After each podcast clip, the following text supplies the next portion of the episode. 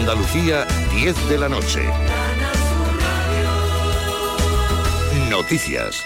El Gobierno hace caso omiso a la recomendación del Banco Central Europeo sobre la inconveniencia de un impuesto a la banca. El informe del Banco Central alertaba del riesgo que podría suponer este impuesto a la banca para el crédito y la solvencia de las entidades financieras y recomendaba a los bancos que repercutieran en los clientes este impuesto como cualquier otro gasto. El presidente del Gobierno, Pedro Sánchez, asegura que hará todo lo posible para que las entidades financieras no lo repercutan. El asunto de cómo vamos a garantizar eh, el planteamiento que, han hecho los dos partidos políticos que sustentan a este Gobierno, el Partido Socialista y Unidas Podemos, eh, hemos eh, planteado en la redacción del mismo que no se traslade a, los clientes de, los distintos, de las distintas entidades financieras que puedan estar afectadas por, por este impuesto. Y cambiamos radicalmente de tema porque si entre sus intereses está dedicarse a la ganadería extensiva, aquella que huye de las, de, las, grandes producciones en granjas y se centra más en el aprovechamiento directo de los recursos y el intercambio con la naturaleza, le puede interesar la actividad del pastoreo. Francisco Ruiz es el director de la Escuela de Pastores de Andalucía y nos ha explicado en el Mirador de Andalucía la necesidad de esta escuela hay un gran problema de relevo generacional y, la escuela de pastores es una manera de, de promocionar y de que gente interesada tenga un sitio donde pueda ir a formarse. Otra asignatura pendiente que bueno cada vez tenemos que aplicar nuevas tecnologías, nuevas innovaciones al sector de la ganadería y bueno muchas veces pues la ganadería tradicional que tenemos no llega a, ese conocimiento somos como un eje vertebrador de, de esta demanda. Y atención a esto porque los quesos de Cádiz triunfan en el World Cheese Awards 2022 de Gales.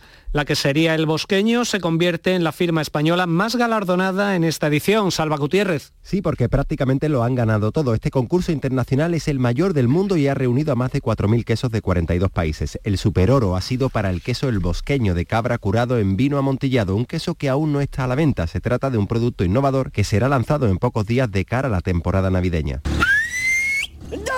Esto viene de tradición familiar, esto viene de mis padres, viene de, los, ganaderos del lugar. concurso más difícil que hay, donde nos han valorado bastante los quesos, vamos, que han visto que tenemos un producto de muchísima calidad. Era Miguel Ángel Gago del Bosqueño. La pastora también se lleva dos medallas de plata para el de cabra payoya en manteca ibérica y el de oveja curado en manteca de cerdo ibérica. Puerto Carrillo logra tres, el madurado en leche cruda corteza natural, madurado en manteca ibérica y madurado en leche cruda en pimentón. Doña Casilda también lo ha logrado por su curado en Romero. Buenas noches. El número premiado en el sorteo del cuponazo celebrado hoy ha sido 46.040. Serie 114. Puedes consultar el resto de los números premiados en juegos11.es. Mañana tienes una nueva oportunidad con el sueldazo del fin de semana. Y ya sabes, a todos los que jugáis a la 11, bien jugado. A esta hora los termómetros marcan 14 grados en Córdoba y Granada, 15 en Jaén, 19 en Huelva, 21 en Sevilla, Cádiz y Almería y 22 en Málaga. Andalucía, 10 de la noche y 3 minutos. Servicios informativos de Canal Sur Radio. Más noticias en una hora. Y también en Radio Andalucía Información y canalsur.es. ¿Y tú? Cuarto Mundo es un espacio dirigido a la población penitenciaria y a la esperanza por recobrar la libertad. Un punto de encuentro entre reclusos, familiares, profesionales del derecho y funcionarios. A él se une también una ventana dedicada a la inmigración, desde la información y divulgación sobre este fenómeno. Cuarto Mundo, los viernes con Juan José Tellez a las 11 de la noche. Radio Andalucía Información. Boulevard del Jazz. Boulevard del Jazz. Disfruta de este amplio género musical en uno de los espacios históricos de Radio Andalucía Información. Escucha a las grandes estrellas de este universo fascinante y a los mejores artistas y ritmos de jazz, blues, fusión. Boulevard del Jazz. Boulevard del Jazz. Los domingos y lunes a partir de la una de la madrugada. Hay muchas maneras de decir te quiero. Con Javier Domínguez. Radio Andalucía Información. Andalucía está a un clic en tu móvil. En Radio Andalucía Información. Nocturno en RAI Saludos y bienvenidos a una nueva edición de Nocturno en Radio Andalucía Información. Hoy con los programas Cuarto Mundo, Encuentros y Andalucía en Local. En el primero de estos espacios y a continuación Araceli Limón de parte con la lingüista Lola Pons. Encuentros con Araceli Limón. Radio Andalucía Información.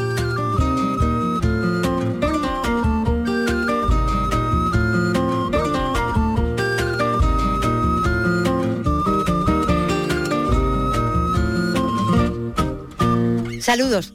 Lo que le proponemos hoy es un viaje por el idioma que usted y yo hablamos. Un viaje por el español de la mano de Lola Pons, filóloga y catedrática en el Departamento de Lengua Española y Teoría de la Literatura de la Universidad de Sevilla. Lola Pons es miembro de la Asociación de Historia de la Lengua Española. Está interesada en ampliar la visión que tiene la sociedad de la historia de la lengua española y ha editado y estudiado lingüísticamente textos antiguos desde el siglo XV al siglo XIX.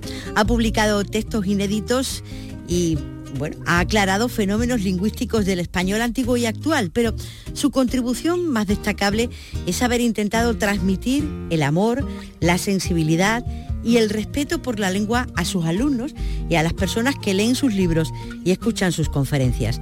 Hace unos años fundó un grupo interuniversitario llamado Historia 15, dedicado a estudiar textos del siglo XV. Entre sus deseos, que el movimiento de poner en valor y potenciar la ciencia no suponga tachar las letras y que los andaluces seamos embajadores de cómo se habla en Andalucía. En los últimos meses, nuestra invitada está desarrollando las labores de comisaria de las actividades del año Nebrija.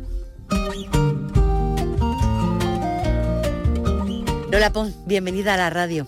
Muchísimas gracias. Encantada de saludarte. Una cosa, ¿en qué momento se encuentra la lengua española? Porque hay momentos de apogeo, de decadencia. Ahora mismo, ¿en qué momento está? Creo que es un momento de apogeo, tanto por una cuestión numérica, su número de hablantes no deja de crecer, y eso es un buen argumento, aunque no es el definitivo.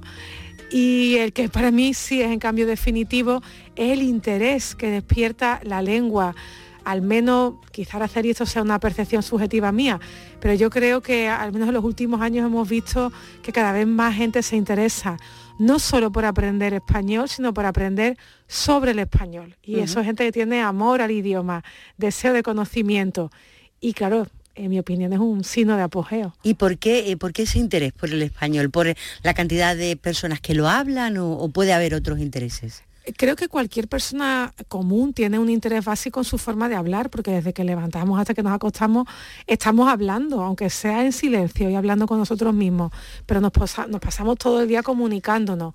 Si tu forma de hablar es el español, es inevitable que alguna vez hayas reflexionado sobre cómo hablas tú frente a cómo hablaba tu madre, tu abuela, los de tu pueblo de al lado, que seguramente hablen ligeramente distinto a ti.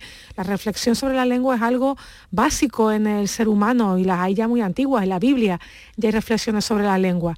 Pero creo que en los últimos años hemos conseguido trascender el discurso mediático sobre el idioma para que no solo sea un discurso punitivo de usted habla muy mal, no diga esto, sino también para llegar a otro tipo de discurso, porque hablamos como hablamos, aprendamos más sobre nuestra historia, aprendamos más sobre cómo hablan en otros lugares vecinos. Y creo que eso nos ayuda inevitablemente a tener aún más cariño a la lengua. Porque en lo correcto es decir lengua española o lengua castellana, ¿qué es lo correcto? Eh, nosotros filológicamente, que no deja de ser una disciplina técnica, la filología, preferimos hablar de castellano hasta el siglo XV inclusive, es castellano aquello es lo que está escrito el poema del Miocid o la Celestina o el libro de Buen Amor, y español a partir del siglo XVI.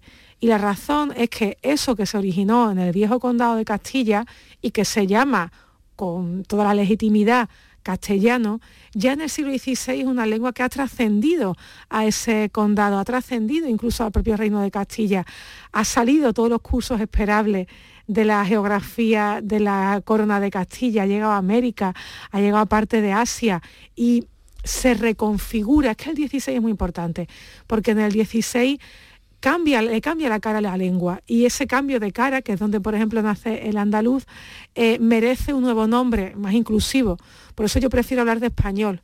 Después me parece bien que alguien me diga, pues yo es que no hablo español ni castellano, sino que yo hablo utrerano. Bueno, pues, pues muy bien, pero si uno dice que habla utrerano y un paraguayo dice que habla en paraguayo, resulta que unos y otros se entienden. O sea que algún nombre en común se debe buscar. Y ahí está el español. Exactamente, Lola, ¿qué es hablar bien? ¿Quién habla bien? Habla bien el que se adapta. Esto se parece mucho a la forma de vestir. ¿Está bien vestir en pijama? Si estás en tu casa esta noche, sí. Si vas a una boda, no. Eh, ¿Está bien que yo empiece muy dudosamente a hablar contigo y no sé, ay, ¿qué te digo? Mm, verás tú, a ver si yo me, seguramente eso dicho aquí en esta entrevista, sea hablar mal.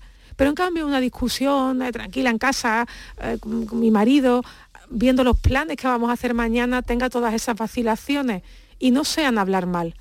No confundamos la naturalidad con la validez de todo tipo de registros. Sí, se puede ser natural, pero bueno, no, cuando nos ponemos a hablar nos llenamos la boca de marcas y hay marcas que son más adecuadas que otras. Unas más adecuadas que otras, claro que sí. Usted es la comisaria de las actividades del año Nebrija. ¿Eso está llegando a, los niños, a los que tienen que llegar, a los colegios? a los institutos? Estamos haciendo el esfuerzo y se ha hecho además de muy temprano, porque el año de Brija dura un año, quiero decir, terminamos en este diciembre de 2022, pero ya en febrero la primera actividad que se lanzó fue un cuadernillo didáctico eh, que yo escribí por encargo del Centro Andaluz de las Letras, que se ha distribuido en todos los institutos de Andalucía y que además está libre de descarga en Internet, eh, que ha supuesto un material para profesorado, para alumnado que quiera acceder de manera generalista y básica a la figura. Se han hecho también materiales para niños aún más chicos, para los más pequeños, libros de ficción, uno por ejemplo patrocinado por el Ayuntamiento de Lebrija, de Encarnación Gómez, eh, El Niño Nebrija, por ejemplo, otro recientemente publicado por la editorial Planeta bueno, esto nunca sabe una que se logra con lo que se lanza, ¿no? pero desde luego en lo que a mí respecta desde este comisariado que ha sido lanzar cosas, se han lanzado para todo tipo de, de niveles. Creo que también ha sido importante que el nombre de Nebrija ha sonado mucho. He tenido la suerte de que los medios le habéis prestado muchísima atención, con entrevistas que me han hecho a mí, con entrevistas a otros especialistas, haciéndose eco de las actividades que se han ido haciendo por toda Andalucía durante este año. Y eso termina llegando a un maestro, a un profesor de secundaria, que quizá decide que va a dedicar un ratito de su clase a Nebrija. Creo que también una iniciativa más seria, más formal, que ha sido que Nebrija se incluyese en el temario de primaria y de secundaria, ha, llegado a la mesa de, de contenidos curriculares en la que está trabajando ahora en la Consejería de Educación. Después está la cuestión, que, bueno, que es algo que trasciende años de Brija, de cuánto nos interesa saber. Entonces hay una parte de del conocimiento que no llega porque pues hay quien se cierra a recibirlo, pero bueno, ahí está la figura de Nebrija, se han lanzado muchos productos, el que haya querido leerlo, aprender más, etcétera, creo que lo ha tenido a su disposición. ¿Cuál es la importancia de Eli Antonio de Nebrija en el, en el castellano o en el español? Fue más importante todavía, incluso más que para el castellano, para el latín. Pero el latín es nuestra lengua madre y configura nuestro conocimiento hasta la edad moderna. Nebrija era en el siglo XVI el autor del manual de latín más célebre en toda Europa, un manual al que llamaba la gente el Antonio, pero no aquí, en Andalucía. Lo llamaban el Antonio en toda España, en toda Europa, en toda América. Tú suspendías o aprobabas latín o metías en la mochila el Antonio. Y ese Antonio es el nuestro. No había otro Antonio decir ese Antonio era decir nuestro Antonio, nuestro Antonio de Nebrija.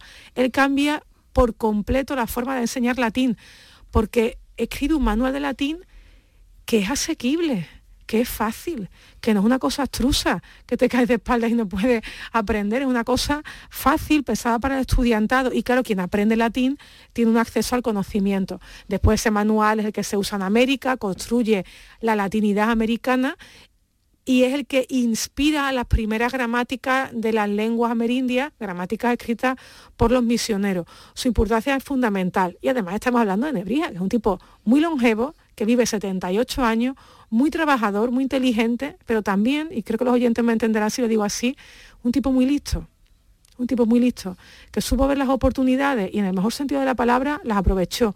La oportunidad de la imprenta, por ejemplo, la oportunidad de hacer una gramática de la lengua castellana. Nadie la entendió en su momento, ¿para qué ibas a querer una gramática del español si eso se aprende en la calle? Nadie la entendió y bueno, de hecho en su momento fue incluso un fracaso. Pero ahí se quedó la gramática más antigua de todas las lenguas europeas, ¿eh?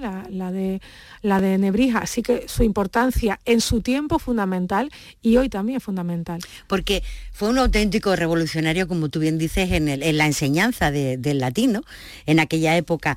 Pero mm, escribió la primera gramática del castellano y hasta entonces, Lola, ¿cómo se funcionaba?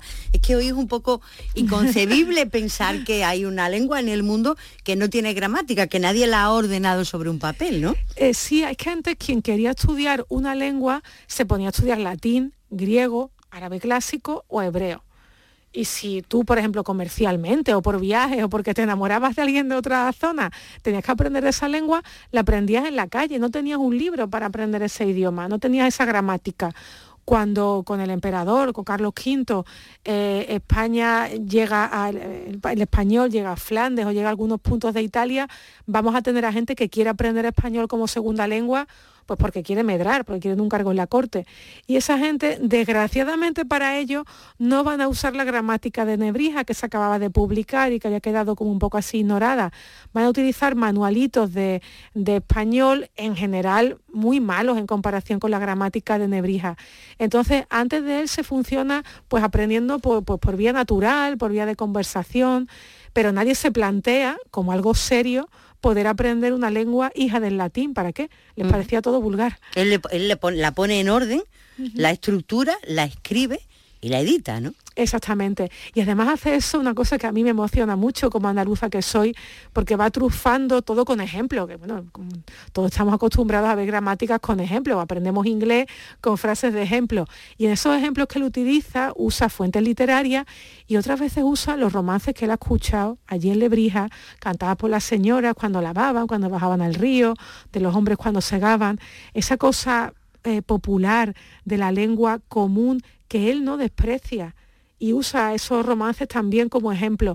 Eso es muy emocionante y nos da la medida del personaje. Alguien muy culto, muy estudioso para su tiempo, pero que no está en la torre de marfil enterrado en libro. ¿Y por qué tan desconocido hasta hace unos meses? Eh, en su tiempo Nebrija fue muy conocido por su manual de latín, incluso hasta el siglo XIX. En el siglo XX se ha reivindicado mucho a Nebrija, sobre todo por su gramática castellana, pero eh, fíjate que no tengo una respuesta clara para eso, Araceli.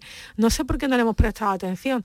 Sí tengo claro que no se lo merece, que no se lo merece, porque no solo veneramos a una figura que en su momento fue muy importante, que ya eso es relevante, sino que veneramos a una figura que hoy nos inspira, que hoy nos enseña cosas, que hoy nos dice que igual que se aferró al invento de la imprenta, que nos rechazó la novedad, tampoco nosotros tenemos que ser particularmente puristas con las novedades. Él decía que si tú no sabías bien latín, no podías expresarte bien ni como médico ni como abogado. Es lo que defendemos ahora. Puedes tener la profesión que quieras. Si no, no te manejas bien, no te expresas bien, serás un mal arquitecto, biólogo, médico, constructor. El pensamiento nebrisense es tremendamente moderno que hemos llegado quizá un poco tarde a la reivindicación de su figura.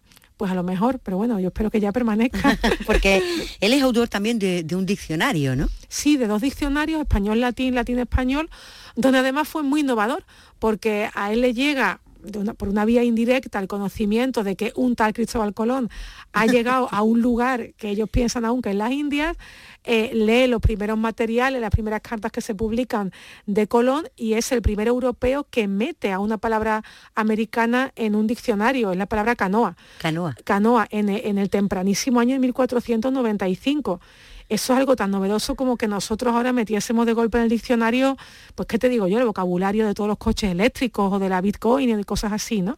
Es una cosa muy novedosa. Y él, sin ningún sentido particularmente purista ni, ni, rancio, introdujo la palabra canoa en su diccionario. Qué curioso, muy, muy curioso. Elio Antonio de Nebrija era el autor de la primera gramática en castellano, como hemos dicho, eh, autor de diccionarios y también un poeta. Sí, él escribió poesía en latín, la ahora la traducimos al castellano, la traducimos al español actual y no nos suena versificada, pero suena preciosa. Él tiene un poema, em, Salve Parguadomus, que se traduce al español como mm, Salve patria mía, salve casita mía, que en su tiempo en el siglo XVI era conocido, recitado en latín por muchísima gente, era un poema famoso, un poema precioso donde él recupera su infancia en Lebrija, cuenta cómo él jugaba las cañas, las nueces con otros niños, cómo jugaba el caballito en la pierna de su padre y va recuperando, rememorando su infancia y diciendo, a ese lugar desde el que yo estoy ahora lejos, ¿no? porque él escribe eso desde Alcalá de Henares, a ese lugar quiero volver, ahí quiero volver, donde está enterrada mi familia, donde yace mi hermano, donde yace mi madre, ese recuerdo de la Lebrija natal eh, está en uno de sus poemas y es, yo creo, el poema más bello de Nebrija. A su patria, a su casa. Su patria. Estamos compartiendo hoy los encuentros con Lola Pons, ella es filóloga, catedrática en el Departamento de Lengua Española y Lingüística y Teoría de la Literatura de la Universidad de Sevilla. Usted eh, ha escrito mucho, mucho, mucho sobre el español. ¿Qué importancia tiene la, la divulgación hoy por hoy en el mundo en el que vivimos? Tiene la importancia para mí, que soy quien la está, a quien se le pregunta esto, no quien la está ejerciendo, tiene la importancia de la deuda contraída. Eso es lo primero. Hay un principio de deuda contraída que tenemos los investigadores que somos sufragados por instituciones públicas.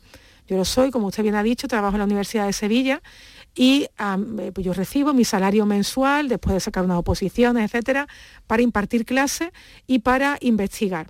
Y eso hago, y yo investigo desde que comencé a trabajar en la universidad, sobre todo sobre historia de la lengua, siglo XV y recientemente siglo XVI. Y esa investigación se difunde a través de artículos científicos, en congresos muy especializados, a partir de libros monográficos que estudian mis alumnos. Pero ese conocimiento también, con la adaptación de vida, tiene que ser conocido por la sociedad. Y eso se hace en filología, por ejemplo, a través de la divulgación. Tenemos que asumir que em, ese sueldo mensual no lo pagan todos los españoles.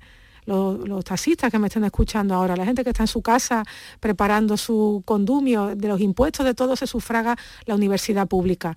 Igual que nos vanagloriamos y nos gusta que de las universidades salgan las vacunas, diseños de motores, nuevas aportaciones para la energía, tiene que salir también conocimiento.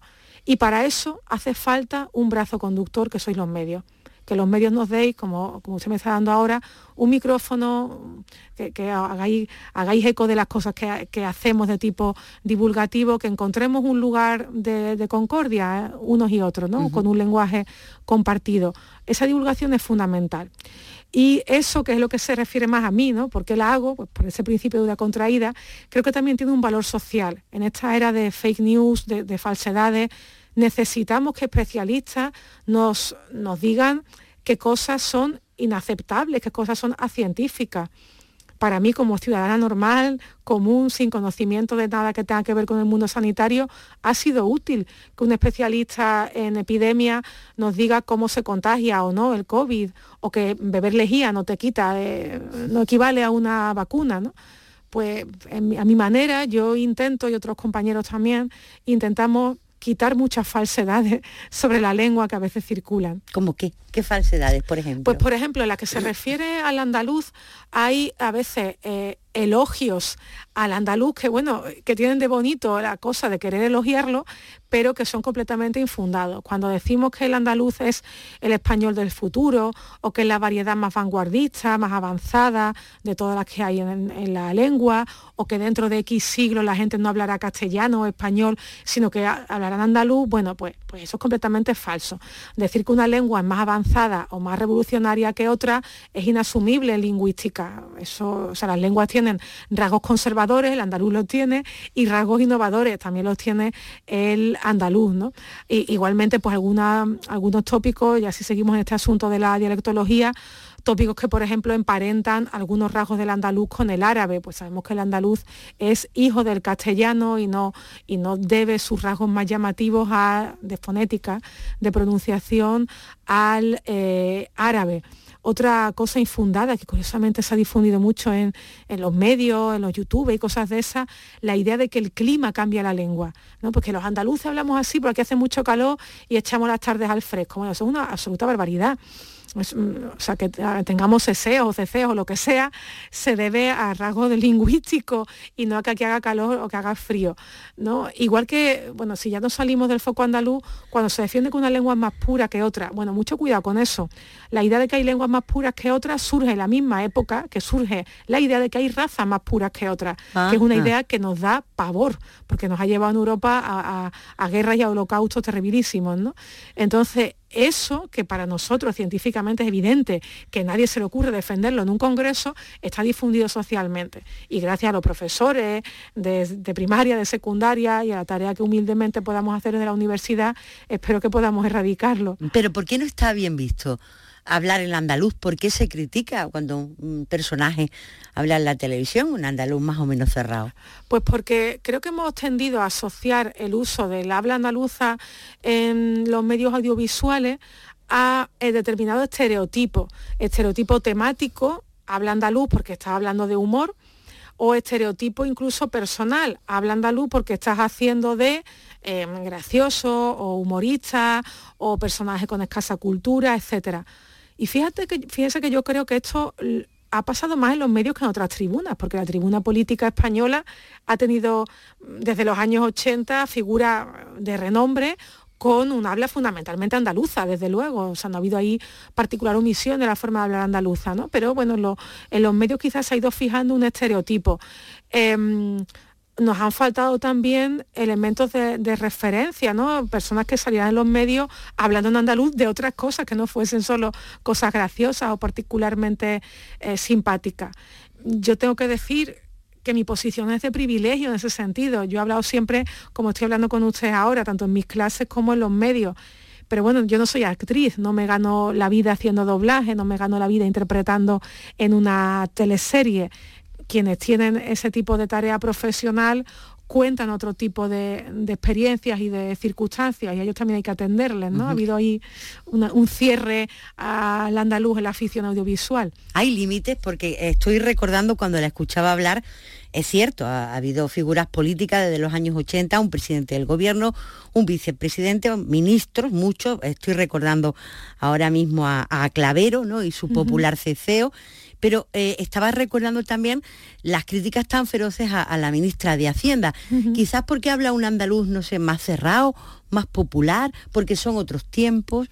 Em, a veces la crítica viene del enemigo político, mm, sea cual sea ideología, ha pasado prácticamente en todos los, partidos, porque, bueno, pues si te tengo que criticar por algo, pues podemos empezar, por ejemplo, por cómo hablas, ¿no? Mm, porque ya no se estila, obviamente, meterse con nadie por si lleva gafas o, o tiene las orejas así, pues, pues atacamos a eso. Y después que hay veces que hay quien se confunde entre la variedad regional o la variedad de, acento, la variedad de geografía entre el andaluz y la variedad de registro. Es que yo hablo mal si ahora aquí, hablando con usted, me expreso con un coloquialismo, con una vulgaridad impropia de este, de este entorno. Esté diciendo esa vulgaridad en andaluz o en otra variedad. Eh, entonces, pues si, yo a lo mejor en este momento empiezo a, tratarla a usted de tía y le digo, pero no sé, pero ¿por qué está diciendo tía? Eh, si, hago eso, los digo en andaluz, en otra variedad, estoy hablando mal. Em, eh, pienso que ha habido momentos en los que determinados políticos españoles se han expresado mal en tribuna pública. Ha habido políticos españoles que han dicho en tribuna pública este asunto que usted me está preguntando, mm, con perdón, voy a decir una expresión horrible, me la refanfinfla. Y no se les ha criticado por hablar con acento de eh, Valladolid o de Soria o de Almería, eh, eh, pero cuando eso lo hizo un andaluz se critica por el acento andaluz. Entonces, cuidado, ¿no? Cuidado, hablar en andaluz no legitima hablar con, con vulgarismo y claro, la vía del acento es, como he dicho, una crítica muy fácil, para el contrario. ¿Hablar discrimina? ¿Se discrimina a las personas por su forma de hablar? Sí, sí, sí, indudablemente. De hecho, igual que hablamos de racismo, existe una expresión menos extendida, pero que se usa en literatura científica, que es el hablismo, el hablismo con H. Cuando nosotros nos presentamos ante otra persona, tenemos un primer elemento identitario que es nuestro aspecto. Yo la veo usted en este momento y por su aspecto puedo imaginarme una edad aproximada, puedo eh, imaginarme una procedencia incluso eh, geográfica quizá aproximada, pero cuando de verdad empiezo a saber quién es usted es cuando usted empieza a hablar. porque entonces esos rasgos externos se aterrizan en marcas lingüísticas concretas y hay marcas lingüísticas que nos excluyen porque si nosotros recibimos, por ejemplo, un presupuesto para una obra que nos van a hacer en casa y que está lleno de errores ortográficos, quizá no dudamos de que la persona que va a ejecutar esa obra sea un magnífico constructor pero está lleno de faltas de ortografía, entonces nos parece que es poco fiable, nos parece que quizás sea chapucero, nos parece que... Eh, pues eso mismo nos ocurre cuando hablamos, ¿no? Podemos llenarnos de faltas de ortografía, entre comillas, la boca. Es cierto. Viene usted de recoger un premio en la Feria del Libro de Sevilla y con el anuncio de la publicación de un nuevo libro. Eh, no sé, está en un momento dulce, ¿no? Sí, es un momento muy dulce. Lo está haciendo este año 2022 es cierto que hay una parte del trabajo que obviamente no se ve, ni en el mío ni en el de cualquier persona, se ve lo público, no se ve todo lo, que hay de, trabajo en casa, de intento a veces desesperado de conciliación, pero eh, en este año el comisario del año Nebrija y el que bueno, pues un poco por los azares del tiempo, se han recogido frutos, pues libros que llevo años escribiendo y que han salido este año, para mí resulta un año, digo, particularmente eh, eh, grato. Y los premios pues nunca se esperan, pero se disfrutan mucho también porque suponen una especie de celebración para la familia, una recompensa para la familia, que ellos sí ven la parte más dura de, su trabajo. De este trabajo. La verdad es que sí. Dígame una cosa, ¿cuál es el papel de la RAE, de la Real Academia de la Lengua Española? ¿Es, muy lenta? ¿Realmente limpia y de esplendor, como dice su, lema? Em, ah, yo me quedo más que con limpiar y con dar esplendor, me quedo con la parte de fijar. La RAE fija. Y para que algo se fije, que es una especie de, de, foto de una época, el diccionario que se va publicando, para que algo se fije hay que esperar un tiempo, hay que tener un tiempo en cuarentena. Nosotros no sabemos si la palabra, por ejemplo, sorpaso, que estuvo de moda hace unos años, cuando las elecciones, va a durar mucho no en nuestra lengua, porque cuando llegaron los correos electrónicos empezábamos a decir email, pero también lo llamábamos Emilios. Y eso duró unos meses o unos años, esa gracieta, y no llegó a ninguna parte. Entonces esa lentitud que a veces se le atribuye, a mí me parece la propia de una institución que debe esperar a ver qué pasa. La RAE... Mm, hace de notario, fotografía lo que está pasando en una determinada época. Hay una parte de la RAE, de la institución, que quizás se conoce menos, más allá del diccionario, que son las otras obras que ha publicado en la última década, eh, las gramáticas de la lengua española en su versión extensa para el estudiante, para el profesor, en fin, en diferentes modalidades, la ortografía de 2010, son elementos que mm, suponen hitos para la lengua con propuestas de fijación que en general se aceptan.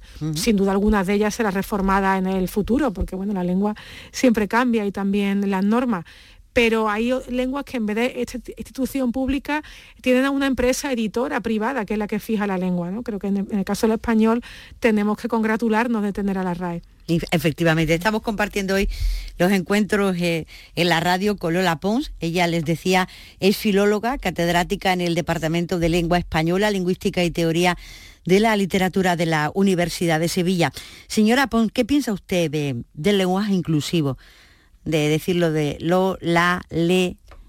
Bien, en eso está la libertad del hablante. Yo entiendo que hay hablantes que, eh, por, razones que no me quiero demorar en explicar aquí, eh, se sienten cómodos y les parece justo y legítimo decir eh, les niñes, ¿no? Ese nuevo morfema que, que fuera de España, por cierto, hay altitudes en las que está triunfando notablemente, ¿no? como en el cono sur. O hay hablantes que se sienten cómodos desdoblando todo el rato y hablando de los andaluces y las andaluzas, los oyentes y las oyentes. Mi visión como filóloga y también como yo misma, hablante que soy de la lengua, es que esas propuestas no deben hacer sentir que quienes no las siguen o quienes no las seguimos pasemos por machistas o sexistas, porque no lo somos. La lengua no es sexista en sí misma, igual que la lengua no es racista, ni es de izquierda, ni es de derecha, ni es nada de eso. La lengua no es nada, porque la lengua no está fuera de ti, está en ti. Y ahora en ti que la usas está el uso que tú le das a la lengua, que puede ser absolutamente eh, machista y denigrante independientemente de que desdobles o no. Eh, yo escucho en el himno de Andalucía, andaluces levantados, y yo, que soy andaluza, me siento plenamente incluida. No me hace falta ese desdoble.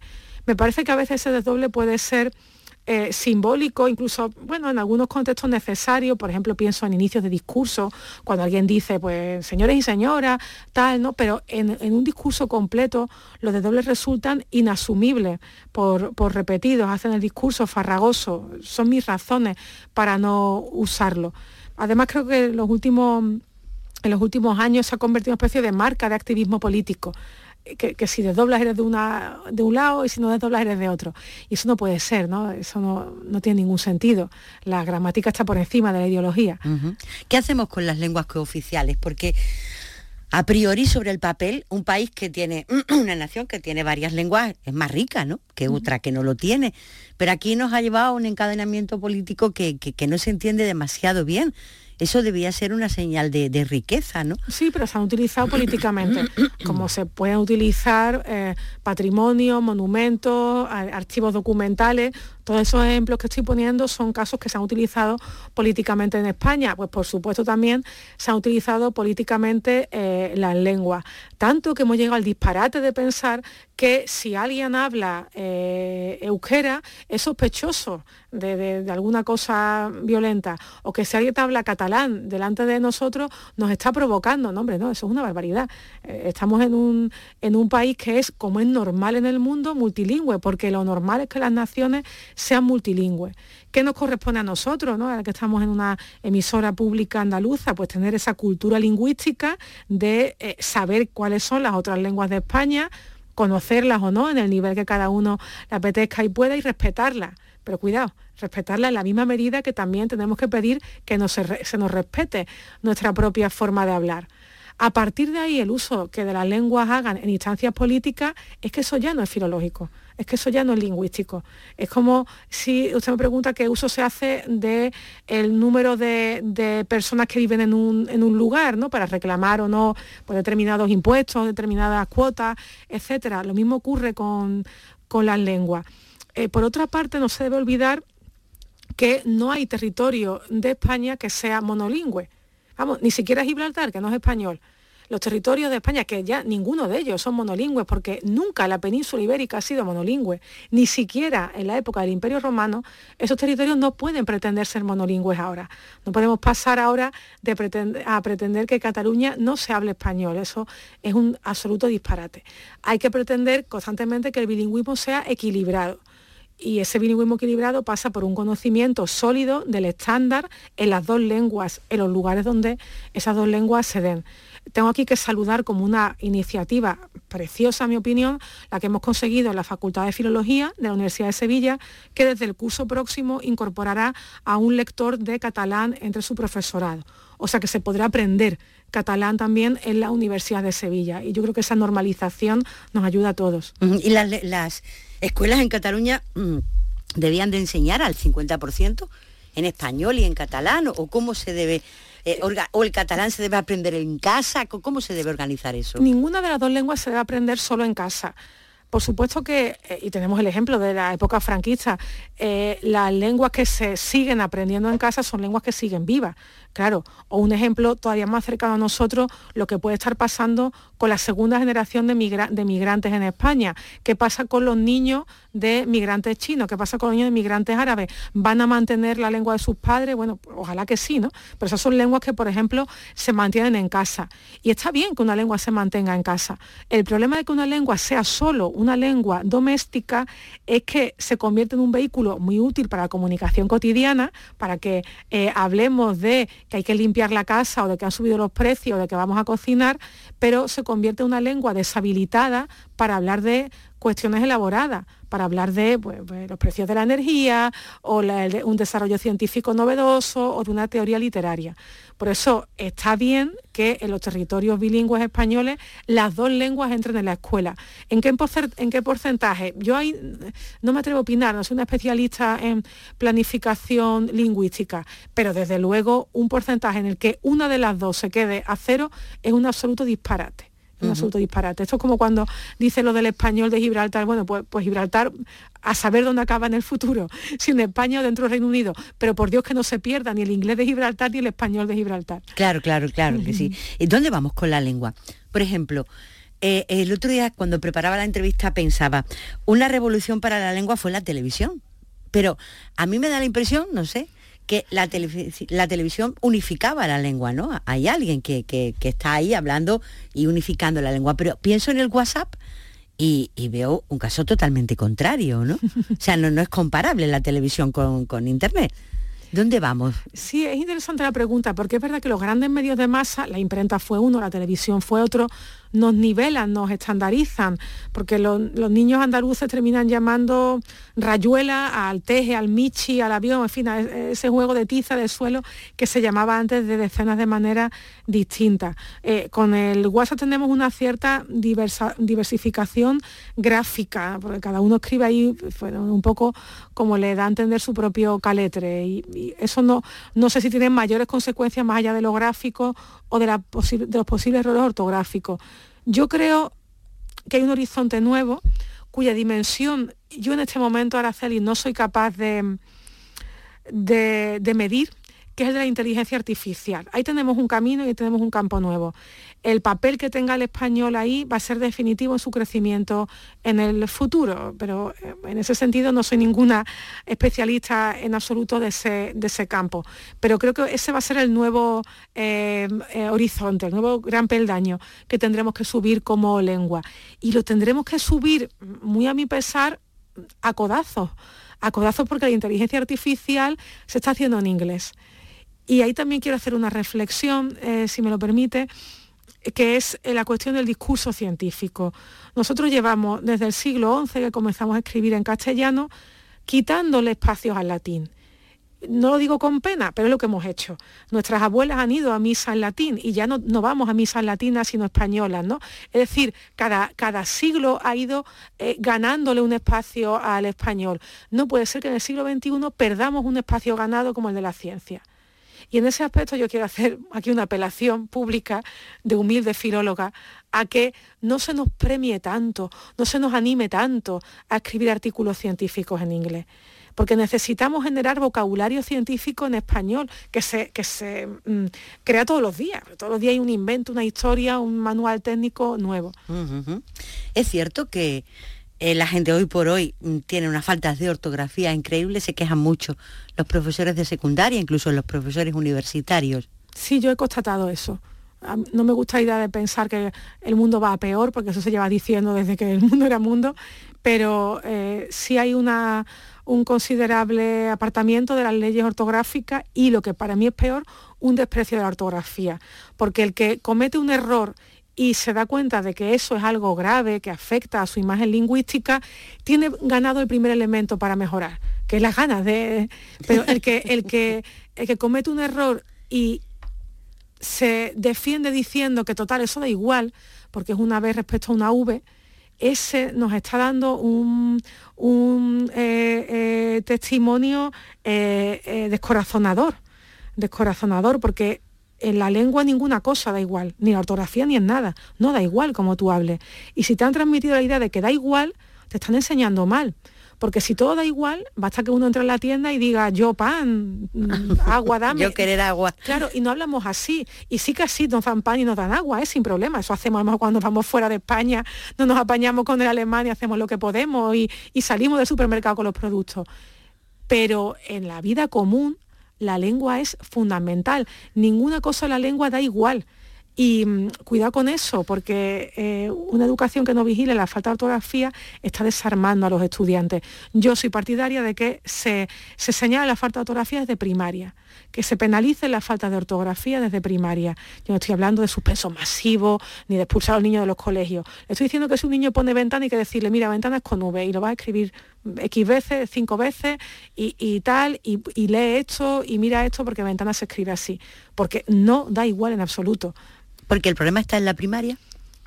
Yo lo vivo en la universidad, que son los alumnos que recibo. También mis alumnos son de filología y en general son gente a la que le gusta la lectura y no incurren en demasiada falta de ortografía. Pero eh, sí, yo creo que em, em, la primaria se atiende a tantas cosas, están tan superados los profesores, que la ortografía quizá pues, puede pasar desapercibida, ¿no? Y igual que nos fijamos en la caligrafía, en que escriban bien y bonito y no se les caiga el renglón, hay que fijarse en la ortografía. Eso me lleva a otra pregunta. ¿Se enseña bien la lengua o se convierte la enseñanza de la lengua en algo tedioso? Si la ortografía se enseña con reglas, se enseña mal. La única regla que recordamos todos los españoles es que antes de P y B se escribe M. Esa recordamos todos. Pero hay cientos de reglas más. Y algunas de ellas, por decenas, las hemos estudiado en los colegios y están en los libros de texto. Las palabras que acaban en vir se escriben con V menos, las palabras que acaban en AG se escriben con tal, excepto. Esas reglas no sirven de nada. No sirven de nada, se olvidan. Se olvidan al instante. Lo que sirve es la lluvia constante de la buena ortografía. La lengua es lo que uno expulsa, lo que uno ha recibido. Esto es una lluvia sin paraguas que te cae. Si te cae buena agua, derramas buena agua. Si te cae mala, derramas mal agua. Y eh, claro, pues cuidado la falta de ortografía en los sitios públicos, en esos subtitulados de la tele a veces que son horrorosos. Entonces, eh, hay una parte de la ortografía que es la imagen visual, pero eso nos pasa a todos. Esto como se escribía, lo escribo de las dos maneras y con una forma me suena mejor que con otra, ¿no? Hay una parte de imagen visual. De esa forma aprenden los niños. Aprenden leyendo. Tienen que estar ante la buena lluvia de la buena ortografía. Creo que en eso, por ejemplo, la ortografía, las reglas, en mi opinión, no sirven para nada.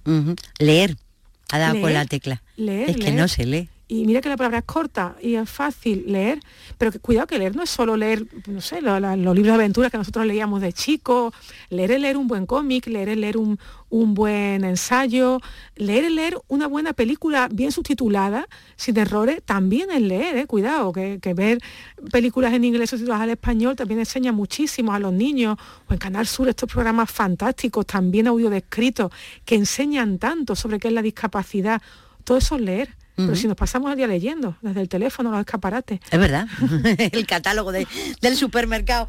Estamos hoy en encuentros con Lola Pons, ella es filóloga y catedrática en el Departamento de Lengua Española, Lingüística y Teoría de la Literatura de la Universidad de Sevilla. Me gustaría, señora Pons, que habláramos de los traductores. Ahora nacen aplicaciones que traducen documentos, que traducen de un idioma a otro ¿dónde queda el humano? Porque son máquinas que procesan en la mayoría de los casos, ¿no? El humano queda en la calidad. El humano queda en la calidad.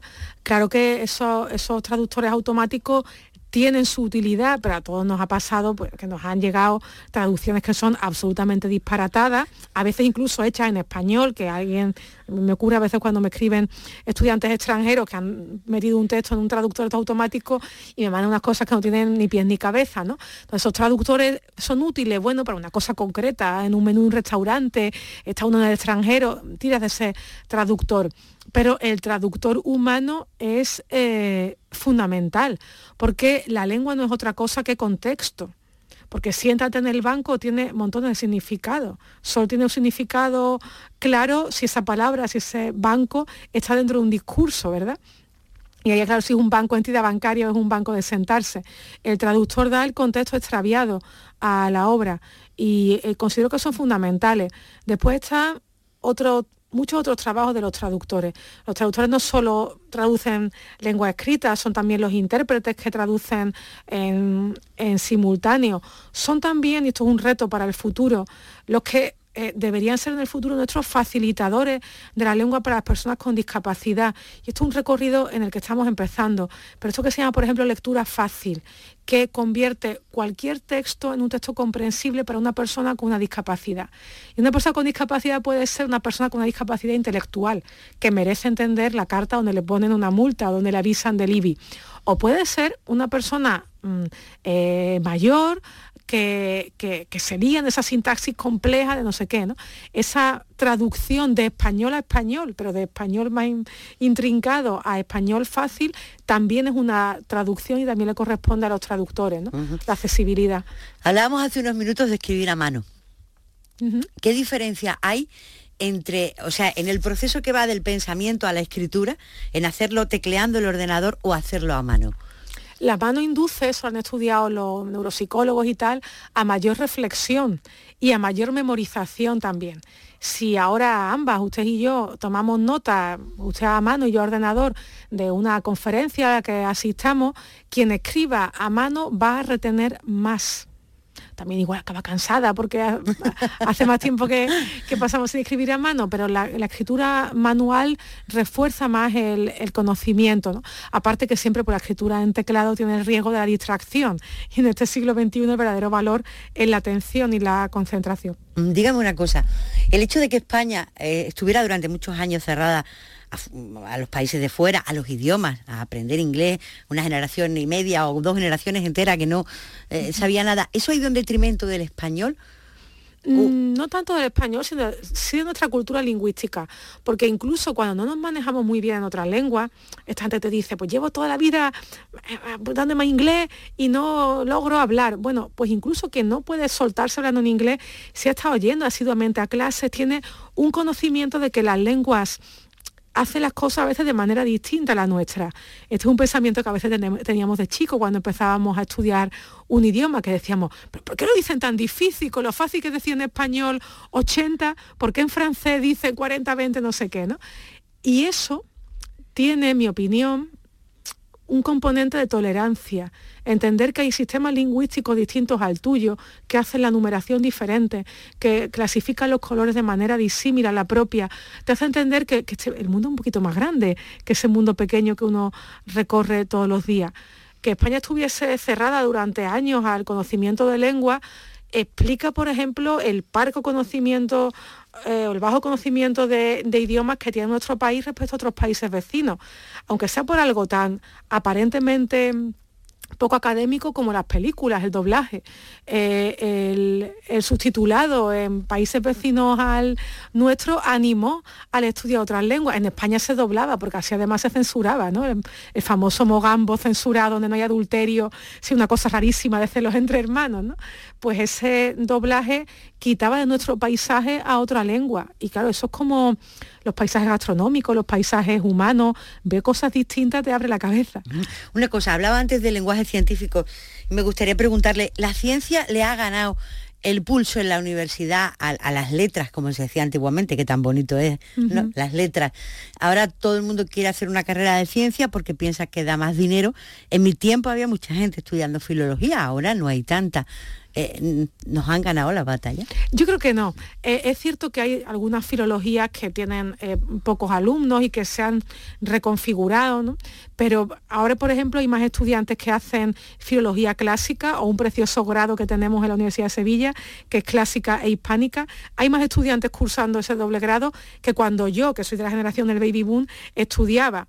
Lo que tenemos es mucho estudiante vocacional, sí que es cierto, que a lo mejor no piensa tanto en la empleabilidad, horrible para palabra de moda. Pero es que resulta que hoy... es más fea, disculpe, más fea webinar. Sí, sí, también, también. Tenemos nuestra colección de palabras horribles. Pero es que resulta que ya en este eh, escenario en el que estamos, como dice ahora la clase política, nada es estable. Y lo que hoy en este año 2022 tiene una gran demanda de empleo, dentro de tres está saturado y la demanda de empleo es otra.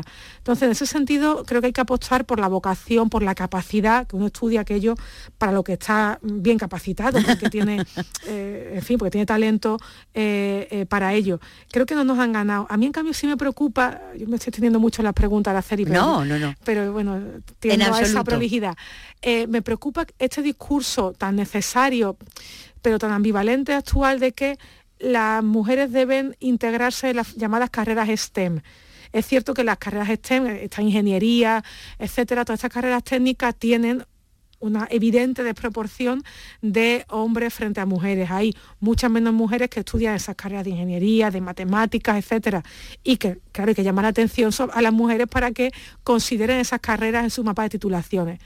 Pero mi opinión es que eh, la gente estudie lo que quiera estudiar sean mujeres o sean hombres. Y si no quiere estudiar una mujer una ingeniería y quiere estudiar una filología o, enfermería o, un módulo de FP no sé qué, también está en, su derecho, que no podemos apostar porque la única vía para el estudiantado que tenga futuro y que sea legítima sean las carreras STEM. Dígame una cosa, ¿dónde nació el suyo, su amor por la filología?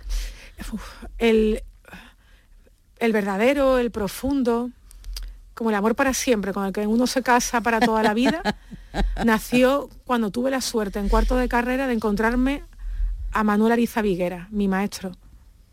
Y, entonces a partir de ahí se abre una puerta y se abre un camino y yo ya nunca he mirado para atrás. Y ese ha sido el camino que yo he seguido hacia adelante. Tuve la fortuna de encontrar un buen profesor y ese profesor hizo que yo viera que tenía capacidad, eh, vocación y pasión por un asunto concreto, la historia del español. Y de ahí no me bajaba, Araceli. Pero Yo ya, pienso no bajarme. ya estaba usted estudiando filología, Sí, ¿no? porque a mí me gustaba leer, porque me gustaba escribir, porque yo era una letra herida, como somos todos los que pasamos por esas aulas universitarias. A mí me gustaban los libros. Lo que no sabía exactamente qué me gustaba de los libros, si yo misma escribirlos, si analizar a poetas, si estudiar barroco, pero bueno, ¿cuántas veces alabamos a los buenos maestros, ¿no? O a los malos también, a veces los, los denostamos, buenos o malos te van construyendo el camino. Dígame una cosa, en su opinión y así rápidamente, ¿cuál es la palabra del español más bonita? Libertad. Por lo que significa, por lo no que por la fonética. A mí por la fonética todos los derivados de hoja, caducifolio, hoja, hojarasca, a mí me suenan a mis pies recorriendo las hojas caídas en la plaza de San Lorenzo de Sevilla. Soy, eh, soy yo de niña pisando esas hojas y suena ese craqueteo, me suena la propia palabra hoja. Ajá. Y sin embargo, por, la, por el significado, elige libertad. Mm, sí, sí, sí, es la clave. Qué difícil es ejercerla. Hombre, y, tanto que sí. Se me ha quedado una pregunta eh, colgando de toda la conversación. ¿Por qué es tan importante el siglo XVI para, para la lengua, para el español? Porque sin que fuese un proceso dirigido desde arriba, sin que los hablantes se reunieran en la plaza y dijeran, a partir de ahora nosotros, sin que nadie dirigiera ese proceso, cambia la forma de pronunciar el español, nacen simultáneamente dos grandes modelos de español, el central norteño y el nuestro, el andaluz, que es también el americano, y le cambia la cara a la gramática. Y eso hacen los hablantes poco a poco y sin que nadie lo dirija. Y ocurre simultáneamente a cuando el español se está extendiendo por América y por Europa. No es el español moderno, el del 16, pero ya no es en absoluto el castellano medieval. Eso ya es otra cosa. Y además coincide con los siglos de oro, con nuestro Garcilaso, con nuestro Fray Luis, con San Juan de la Cruz. Es un momento áureo, no solo para las letras, también para la lengua. ¿Quién es el dueño de la lengua? Usted, yo, todos los que hablamos. Y todos los que hablamos. Pero ha habido muchos momentos en la historia en el que alguien a través de la lengua ha querido imponerse o imponer, ¿no? Sí, y también ocurre ahora, claro, claro, no hay otra forma de manipular socialmente que no sea, bueno, ahora actualmente quizá el manejo de las imágenes que pueden estar trucadas, pero sobre todo lo, llamativo, el manejo de, de la lengua, ¿no? Cuando se nos dice que es una operación especial, como se ha dicho eh, en este año, una invasión clara del territorio de un país, pues se puede llamar de dos mil maneras, pero eso es una invasión, ¿no? La, la primera la primera invasión, el primer delito, la primera falta, la primera corrupción, siempre lingüística. Y después ya yo veo si te, si te robo, si te invado, etcétera. Pero primero estoy llamando a eso que te voy a hacer, ajuste fino, operación especial, reconfiguración salarial, y después ya te bajo el sueldo. ¿De acuerdo? Pero el, el primer engaño es siempre lingüístico, el primer ataque es siempre lingüístico. Qué fuerte, es cierto. Fortísimo, como para no tomarse esto en serio. Ajá, usted lo detecta, imagino, eh, la primera vez que lo Y escucha. Y, aún así de vez en cuando también me cuelan algún gol, como a cualquiera. No me dijo antes si el WhatsApp, lo de escribir en el teléfono de aquella manera que se escribe entre iconos, en mayúsculas y la mitad de las letras, eso nos va a llevar por buen camino. Eso eh, creo que nos alarma mucho. Pero mi impresión es que, eh, bueno, deturpa la forma de escribir, sobre todo de quien no controla bien el código gráfico, claro, quien, quien no lee otra cosa que no sean WhatsApp escritos de aquella manera, ¿no? Que dan ganas de decir, compre vocal, ¿no? Porque no soy capaz de resolverlo. Quien solo lea esos mensajes, de luego va a escribir mal. Hablamos de la idea de antes, si te- lo que te llueve es ese tipo de grafía, tú vas a derramar ese tipo de grafía. ¿Está mal que pongamos un no sé, no sé qué abreviado en el, en el WhatsApp? Pues no, lo que está mal es que solo pongamos en el mensaje al banco, en el correo electrónico a los compañeros. Ahí está mal, eso es una convención de utilizar esas abreviaturas, como lo eran antes la- las personas que hacían taquigrafía y todo eso, ¿no? Si no sale de ahí esa convención no pasa nada. El problema es que sale de ahí, claro. El problema es que sale de ahí que se extiende. Y que se extiende, bueno, pa- para algunos, para otros no. Yo a los alumnos les corrijo, la primera vez que les corrijo algún comentario les pongo Q abreviado no, S punto para siglo no, hay que desarrollar la abreviatura y ya no lo hacen más, ¿no? Esto es la típica cosa que uno corrige y, en teoría eh, los demás aprenden, ¿no? o sea, ¿no se puede poner ese para poner siglo? Sí, se puede poner, lo que no se debe poner, porque lo siguiente es que sigamos abreviando cosas. ¿Es malo abreviar? Mm, en la Edad Media no lo era. Se abreviaba muchísimo, incluso un manuscrito cuidado, en pergamino, miniado, que iba para la cámara regia, un producto de lujo, tenía muchísima abreviatura. Bueno, también escribir complicadito. Era, y caro. Y caro, entonces se abreviaba y nos quitábamos algunas grafías por medio. Pero resulta que hoy ese hábito gráfico que funciona bien en un mensaje que nos crucemos privadamente, usted y yo, por WhatsApp, no funciona en determinados escritos formales. No esperamos que nos transcriban el discurso de gratitud del premio Nobel o del premio Cervantes con un Q abreviado o con un S abreviado. Y el discurso es igual de bueno o malo, ¿eh? Pero no esperamos que nos lo transmitan así, ¿no? Entonces, pues yo apuesto por desarrollar. Cuestión de calidad. sí. Lola Pons, ha sido un placer, de verdad que sí. Muchas gracias por haber venido. Muchísimas gracias, muchísimas gracias a los compañeros de Canal Sur. Hay cines, hay trenes, hay cacerolas, hay fórmulas hasta para describir la espiral de una caracola, hay más. Hay tráfico, créditos, cláusulas, salas VIP, hay cápsulas hipnóticas y tomografías computarizadas, hay condiciones para la constitución de una sociedad limitada, hay biberones, hay obuses, hay tabúes, hay besos.